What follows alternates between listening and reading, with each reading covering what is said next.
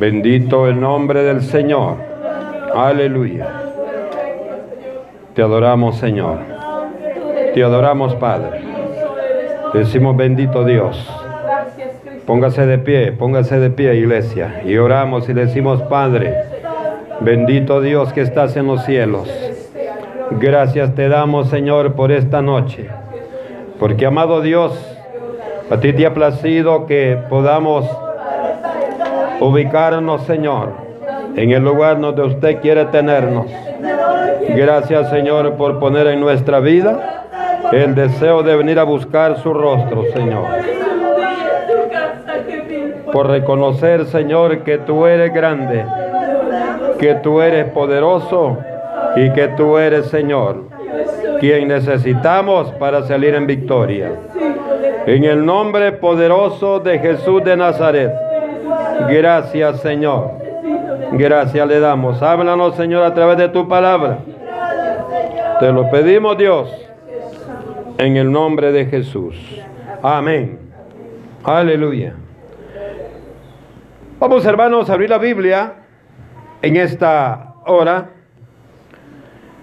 En el Salmo 86, versículo 8 al versículo 10. Y lo vamos a leer en el nombre del Padre, en el nombre del Hijo y en el nombre del Espíritu Santo. Y dice hermanos en la palabra del Señor, oh Señor, ninguno hay como tú entre los dioses, ni obras que igualen tus obras. Todas las naciones que hiciste, vendrán y adorarán delante de ti, Señor, y glorificarán tu nombre, porque tú eres grande y hacedor de maravillas. Solo tú eres Dios. Amén. Bendito el Señor. Solo tú eres Dios. Llamados para adorar es, hermanos, el título de este sermón que esta noche vamos a compartir. Cuando en el corazón, hermano de Dios, y a través de su misericordia, oiga esto, se da el diseño del plan eterno de su voluntad tenía propósitos para cada uno de nosotros. Tenía propósito para cada uno de sus hijos. Repito, en el momento en que en el corazón de Dios se da la idea del diseño del plan eterno de su voluntad, ya había en este plan eterno propósitos para cada uno de sus hijos. Oiga, esto es interesante. Digo esto porque Jesucristo, iglesia, es el Señor de todo. Tanto así que Él ha sido declarado heredero de todo. Juan capítulo 17, versículo 24. Hermanos, el haber sido llamados, el haber sido llamados para formar parte de su pueblo, escogido para usted y para mí, para el grupo, hermano, para el pueblo del Señor, esto debe ser motivo de gran gozo y de agradecimiento con Dios. Oiga esto, porque nos permite ser instrumentos que le adoren a Él, porque Él es el único que merece la honra y la gloria y la adoración. No solamente, hermano, en cantos, no solamente es adorar a través de la alabanza, por supuesto que eso es adorar a Dios, Pero también, hermano, hay, hay una diversidad de formas como adorar a Dios. Entonando nuestras alabanzas es una de las maneras de adorar a Dios. Cuando usted y yo, hermano, entregamos nuestros diezmos y ofrendas al Señor, es otra manera de adorar a Dios. También con nuestra oración, cuando usted y yo, hermano, nos entregamos en una oración entre usted y Dios, esa es una manera de adorar. Con nuestro servicio, también es una manera de adorar a Dios. Con todo, con todo lo que usted y yo podamos hacer en la obra de Dios, con el propósito de adorarlo, estamos, hermano, acercándonos a la presencia de Dios. Estamos acercándonos, hermano, al lugar donde Dios quiere tenernos. Por eso es importante que entendamos que hemos sido llamados para adorar a Dios. Usted y yo no hemos sido llamados para otra cosa. No hemos sido llamados, hermano, para nada que no sea adorar y glorificar el nombre de nuestro Señor y Salvador Jesucristo. Cuando el hombre pierde la visión, cuando el hombre hermano pierde el propósito, pierde el objetivo para qué ha sido llamado, es cuando comienza a desubicarse. Y cuando comienza a desubicarse, comienza a apartarse.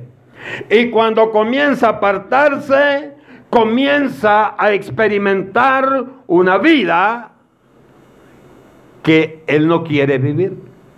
Pero hay algo, hermano, tan real, tan real que aunque no nos parezca bien, es real. Muchas veces los hijos de Dios, por no valorar lo que Dios les ha puesto en sus manos, por no valorar la salvación, están sufriendo, están padeciendo dolores espiritualmente hablando. Lo primero que el enemigo hace, le pone vergüenza. Le dice, ya no vayas a la iglesia, que no ve lo que estás haciendo. Que te dé pena. Ya cuando usted viene, hermano, amordaza su boca, ya no quiere decir ni gloria a Dios, ni amén. Ahora, ¿será que el hombre no sabe la condición en la que ha caído? Por supuesto que sabemos. Usted y yo sabemos cuando estamos mal con Dios. Usted y yo sabemos cuando venimos a cantar aquí en la iglesia. Usted y yo bien sabemos cuando nos arrodillamos, si es que nos arrodillamos, a orar. Usted sabe si aquella oración es sincera. Usted sabe si aquella oración directamente está llegando a la presencia de Dios. Usted lo sabe. Todos estamos conscientes de eso. Fíjese que cuando adoramos a Dios y que lo hacemos de corazón, que lo hacemos consciente de lo que, de lo que estamos haciendo, está llegando a la presencia de Dios, tomamos diferentes posturas. Cuando usted sabe que va a dirigirse al Rey de Reyes y Señor de Señores, usted se arrodilla. Eso significa humillación. los hombres, religiosamente hablando, se arrodillan ante otros hombres. Y usted y yo, ¿por qué no nos vamos a arrodillar ante Dios? Si es el único que merece esa reverencia de parte de su pueblo.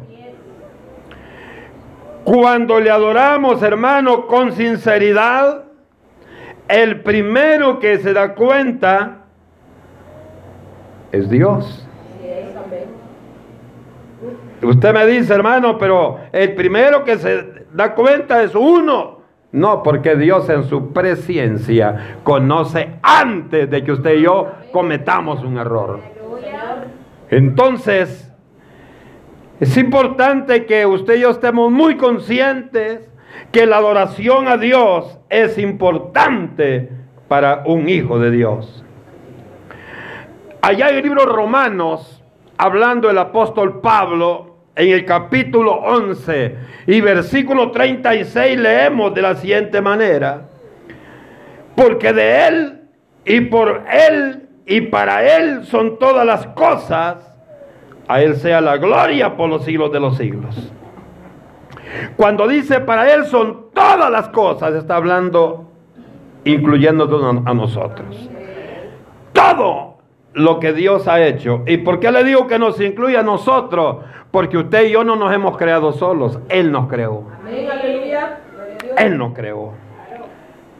Y cuando vemos Isaías 43 dice que Él nos creó con un propósito. Y el propósito es para adorarlo a Él, para exaltarlo a Él, para servirle a Él. Ese es el propósito por el cual Dios nos ha hecho a usted y a mí. Lo que indica, hermano, que en lo más profundo de nuestra identidad, de mi identidad, de su identidad, en lo más profundo de nuestra identidad con Dios, para Él somos adoradores. Oiga, para Dios somos adoradores con todo lo que hacemos en la obra del Señor. Ahora, por supuesto, hermano, que hay días que quizá venimos tan decaídos, y, no digo espiritualmente, sino eh, en, en cuanto a la salud. No es lo mismo, hermano, que usted venga enfermo o que venga bien. Cuando usted viene bien, hermano, es diferente. Usted se dispone, pero cuando usted, hermano, se siente mal de salud, aunque usted, hermanos, haga su esfuerzo humano, hay algo como que lo, como que lo detiene.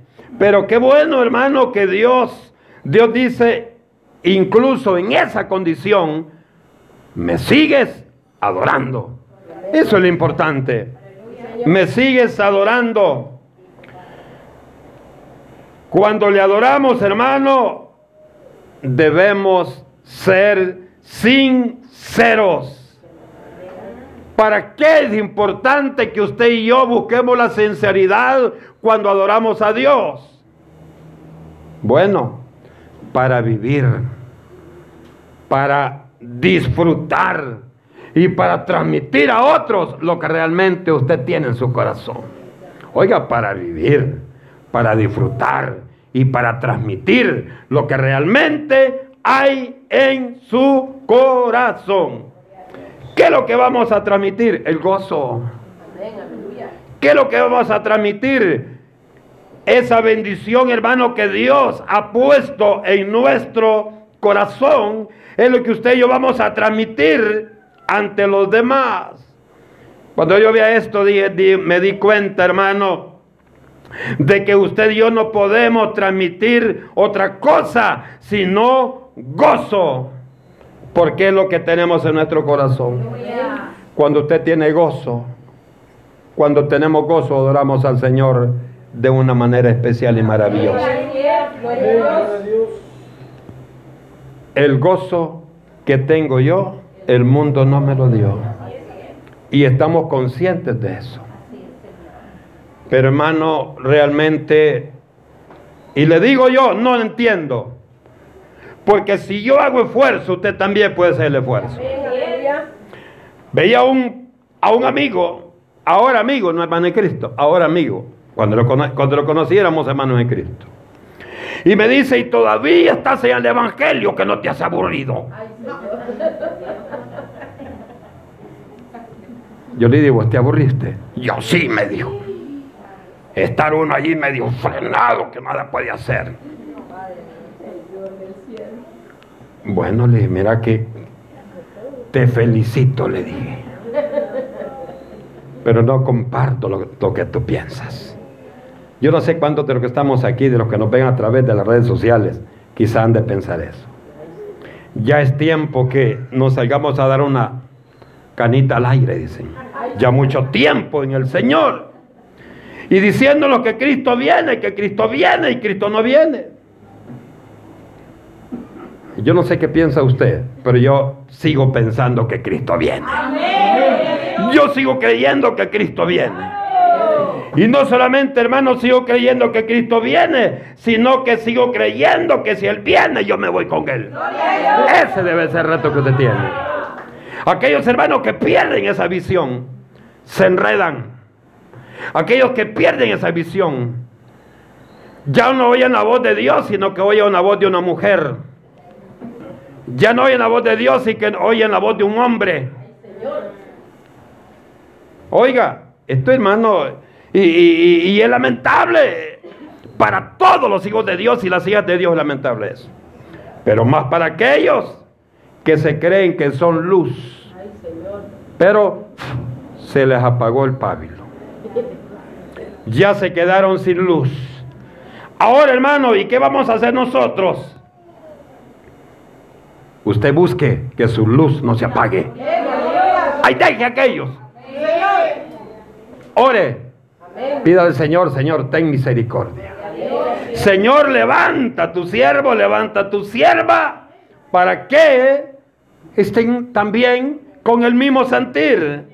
Porque usted y yo, hermano, no podemos tener un sentir eh, diferente. No podemos, hermano, estar eh, pensando, Señor, eh, que haga juicio. Todavía no hay oportunidad.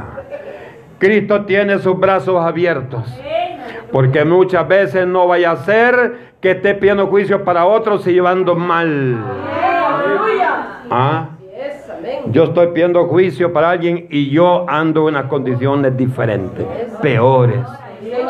Porque acuérdense que el enemigo es astuto, pero no porque es astuto está bien que el Señor reprenda ese perverso. Pero muchas veces, hermano,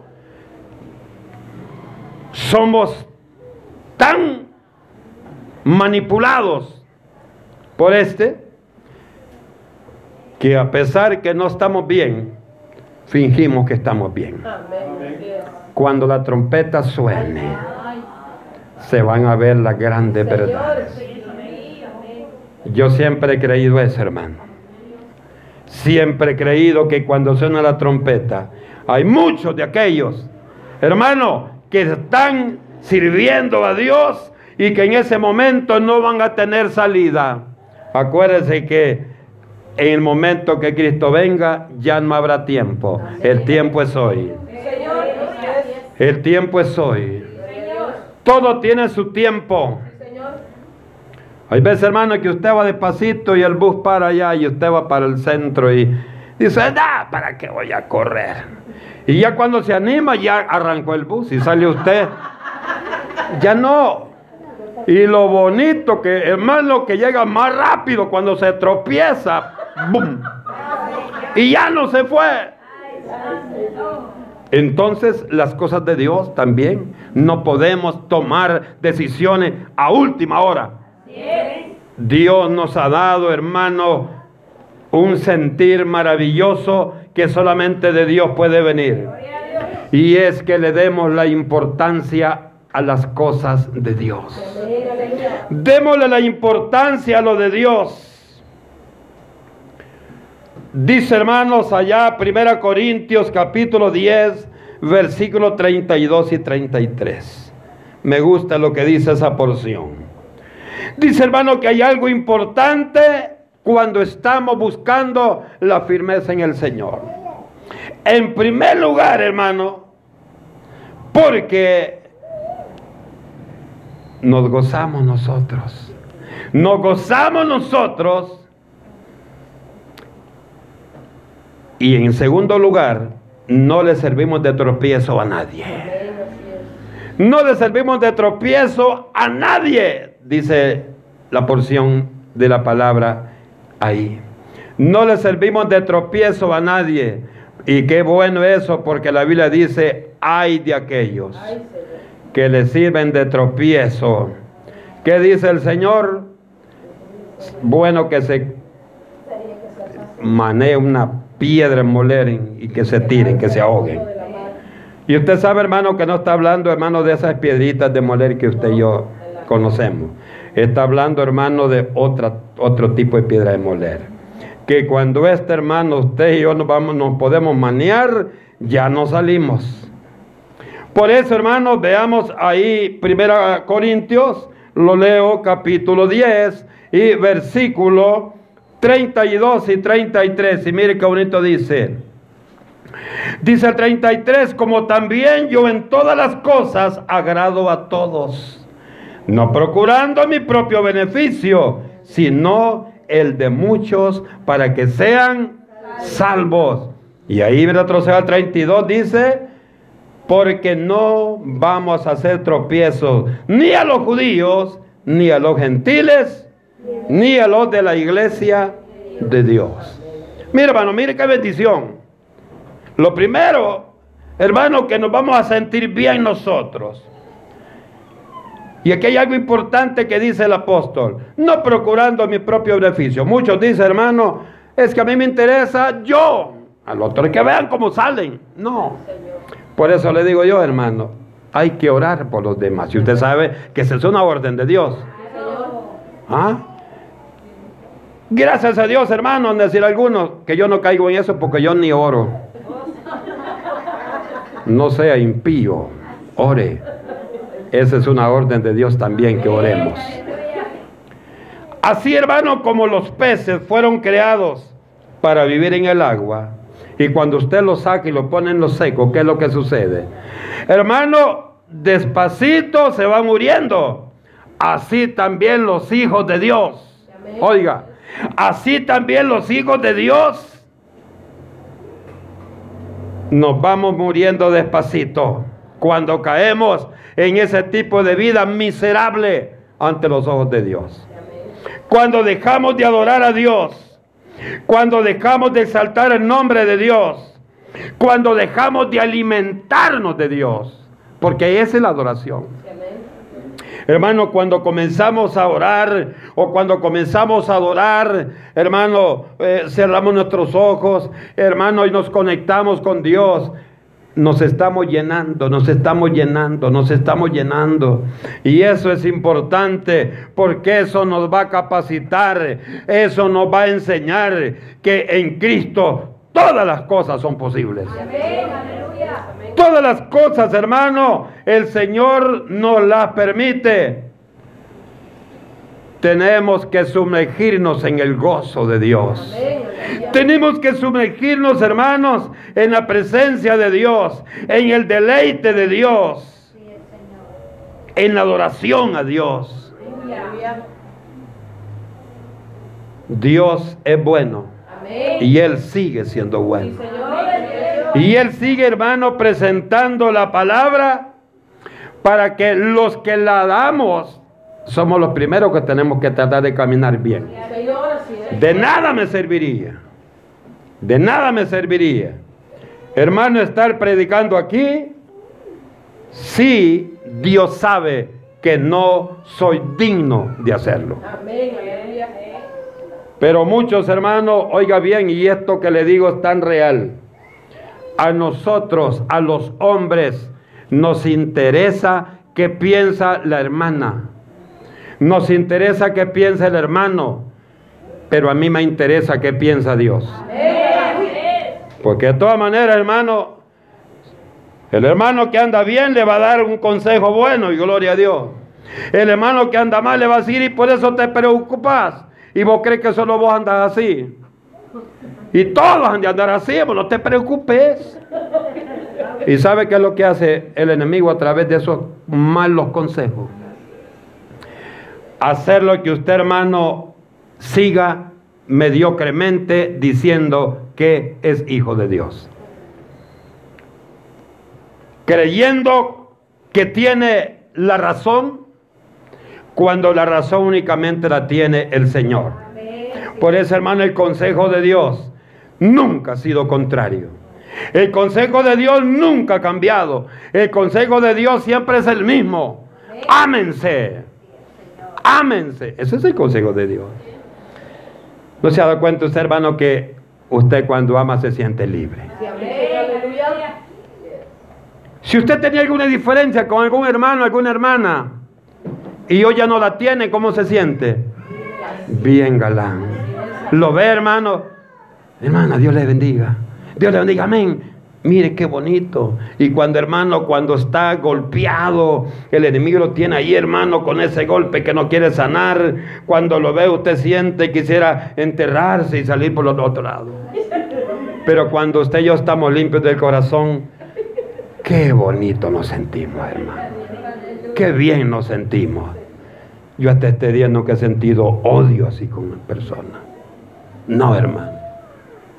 Ah, que, que nunca lo han dañado. ¿Cómo no, hombre, hermano?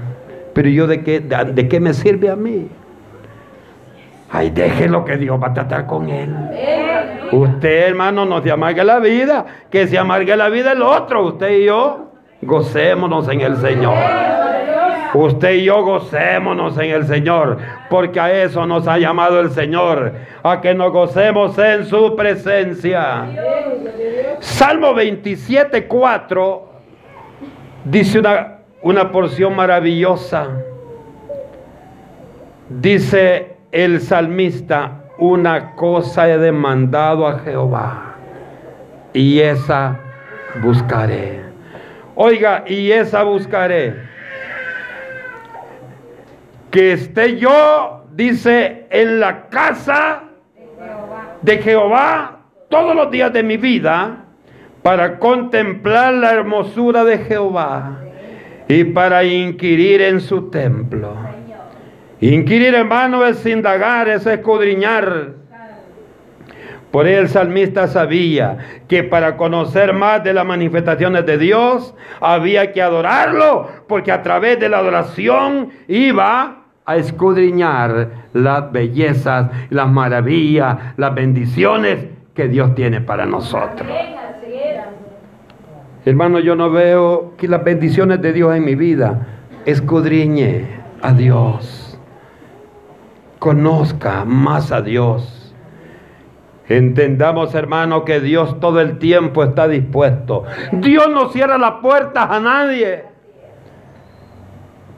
Dios hermano todo el tiempo tiene la oportunidad para que aquel entendido entre.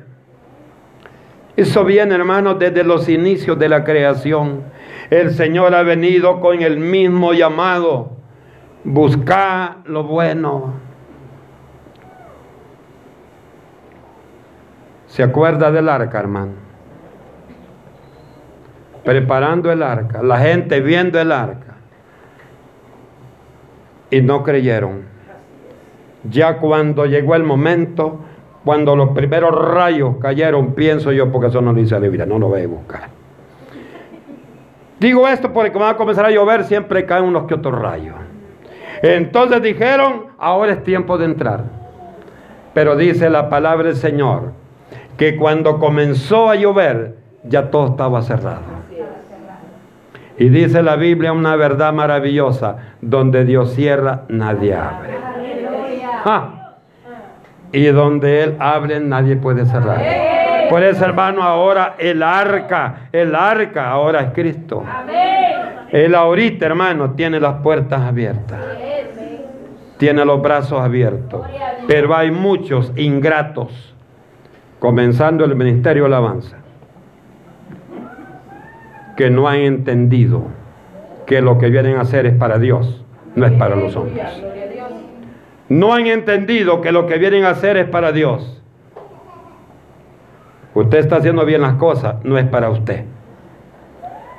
Usted está esforzándose, no es para usted. Para usted son las bendiciones que vienen de parte de Dios. El hombre piensa, hermano, que inventando una excusa, todo está solucionado. Para usted y para mí sí, pero ante los ojos de Dios no. Ante los ojos de Dios no. Esos son ingratos, no han entendido, mi hermano, no han entendido que Cristo nos ha hecho, Cristo nos ha llamado para que lo adoremos, porque Él es Dios. Y Él es el que tenemos que adorar. Pero otros adoran su pereza. Otros adoran, hermano, lo que no se debe adorar. Porque tenemos que adorar únicamente al Rey de Reyes y Señor de Señores, que, que nos ha librado de todos los problemas, el que nos ha sacado de tantos problemas. Él nos ha sacado. Él nos ha sacado. Por eso, mi amado hermano, oiga esto. Uno de los problemas de la iglesia actual es que muchas veces hacemos las cosas mecánicamente, únicamente porque tengo que hacerlo. Mecánicamente. Hoy me toca hacer esto, voy a ir. Toca la batería, pum, pum, pum, pum. Como que toca mejor los religiosos a sus ídolos que tocarle al Señor aquí en la iglesia. Quizás no le guste lo que estoy diciendo, pero la reprendo o lo reprendo, porque es palabra de Dios. Si no meditamos, hermano, ¿para qué nos ha llamado Dios? Estamos cayendo un grave error para con el Señor. Sin meditar, hermano, no vamos a entender cuál es su papel y cuál es mi papel en la obra del Señor. No crea, hermano, aquí cada uno de los que estamos en este lugar, tenemos un compromiso con Dios. Y yo estoy consciente que hay, hay gente que no ha venido, pero que en su corazón aquí quisiera estar. Y ahorita está diciendo, Ay, todavía no termina el culto, yo quisiera estar allá. Yo sé que hay gente así, pero hay gente, hermano, que dice, gloria a Dios que hoy no sea el culto. Y todavía es en gloria a Dios los hijos del diablo. ¿Ah? O sea que le dan las gracias a Dios por no estar aquí. Ay Señor, por eso estamos en la condición, hermano, que la iglesia está atravesando. No nos damos cuenta, mi hermano, no reconocemos lo que éramos antes de venir a conocimiento de Dios. Hermano, yo era bueno cuando no estaba en el Señor. Bueno, pero para que lo jineteara el diablo para un lado y para otro pero no para hacer lo que Dios nos demanda que hagamos en su obra. Porque si usted era bueno allá, no le costaría ser bueno aquí. No. Mire el caso de Cornelio, el capítulo 10 del libro de los Hechos. El hombre era bueno. La Biblia lo dice que era bueno. Pero le hacía falta algo para ser bueno completamente. Era disponerse para hacer la obra de Dios. Y el Señor mandó allá al siervo para que le llevara el mensaje. Y oiga, hay algo importante, hermano. Desde el momento que el Señor le mandó el mensaje a través de... ¿Quién fue que le dio el mensaje a Cornelio? A través de Pedro. Ahí el responsable, ¿quién era? Ya era Cornelio, ya no era Dios. Entonces, ¿a qué quiero llegar? Desde el momento que Cristo le llamó a usted, desde el momento que Cristo me llamó a mí, nosotros somos los responsables ahora de perder o de apreciar la salvación que Dios nos ha entregado. Ya no es Dios. Le digo esto porque algunos decir, no hermano, es que si no me hagan de ir es porque Dios no quiere que vaya. No sé a qué Dios se refiere. Porque Dios nos dice que le alabemos y que le busquemos. Ahora, quizás podríamos decir, hermano, quizás podríamos decir, hermano, entonces, ¿qué hago? ¿Qué debo hacer para agradar a Dios? ¿Qué debo hacer para adorar a Dios? Y esa frase, ¿qué hago? La dijeron muchos allá cuando apareció Juan el Bautista hablando del arrepentimiento. Muchos le dijeron, ¿y nosotros qué haremos? ¿Y nosotros qué hacemos? ¿Y qué vamos a hacer, hermano? Porque el hombre está preocupado. ¿Qué es lo que debo de hacer para estar agradando a Dios? Hoy le pregunto esta noche, mi hermano, mi hermana, ¿usted sabe qué debe hacer para agradar a Dios? Yo sé qué debo hacer para agradar a Dios. No ande preguntándole a alguien, porque si le pregunta a un torcido, le va a dar un mal consejo. Ah, Supóngase, hermano, usted está pensando y van los mormores y usted le dice, ¿qué debo hacer? lo van a torcer más, hermano. Ah, no, hombre, ¿qué debe hacer? La Biblia lo dice, siervos. La Biblia lo dice. Allá en Mateo, hermano, capítulo 6 y versículo 6, nos dice, cuando ores, entra a tu aposento y cerrada la puerta, ora a tu Padre que está en los cielos. Oiga, y dice, el que todo lo sabe en secreto te va a recompensar en público. ¿Y qué tiene que ver, hermano, Mateo 6:6 con la adoración? Ah, Porque usted y yo tenemos que hacer lo mismo en el templo. Tenemos que hacer lo mismo en el templo. Adoremos, adoptemos nuestra imagen como un adorador en todo lo que hagamos. Hermano, cuando entramos por esa puerta, olvídese de todo. Señor, gracias, vengo a adorarte a ti, papá. Vengo a buscar de tu presencia, Señor. Ahí deje lo que lo traía amargado o amargada. El Señor se lo va a quitar. Porque es, hermano, Cristo, la adoración a Dios, debe ser la prioridad en el corazón de todo cristiano. Yo no sé si usted está de acuerdo. Pero si estoy equivocado, pregúntele a aquel hermano, a aquella hermana que está buscando de Dios. Pregúntele. A ver qué, qué consejo le va a dar. No, mi hermano, metas, hermano. Mire, es una bendición estar cerca de Dios. Es una bendición tener la presencia de Dios. Ahí, hermano, es lo que debemos de buscar. Un consejo de alguien que esté agarrado de la mano de Dios. Para que usted, hermano, y yo prosperemos en el Señor. Tenemos que estar cerca de Dios porque es ahí, hermano, donde vamos a encontrar el gozo que realmente necesita mi corazón, realmente necesita su corazón. El gozo de Dios. Por eso, hermanos, Salmo 156, 150, versículo 6, dice algo maravilloso. Y es una orden, dice el Señor.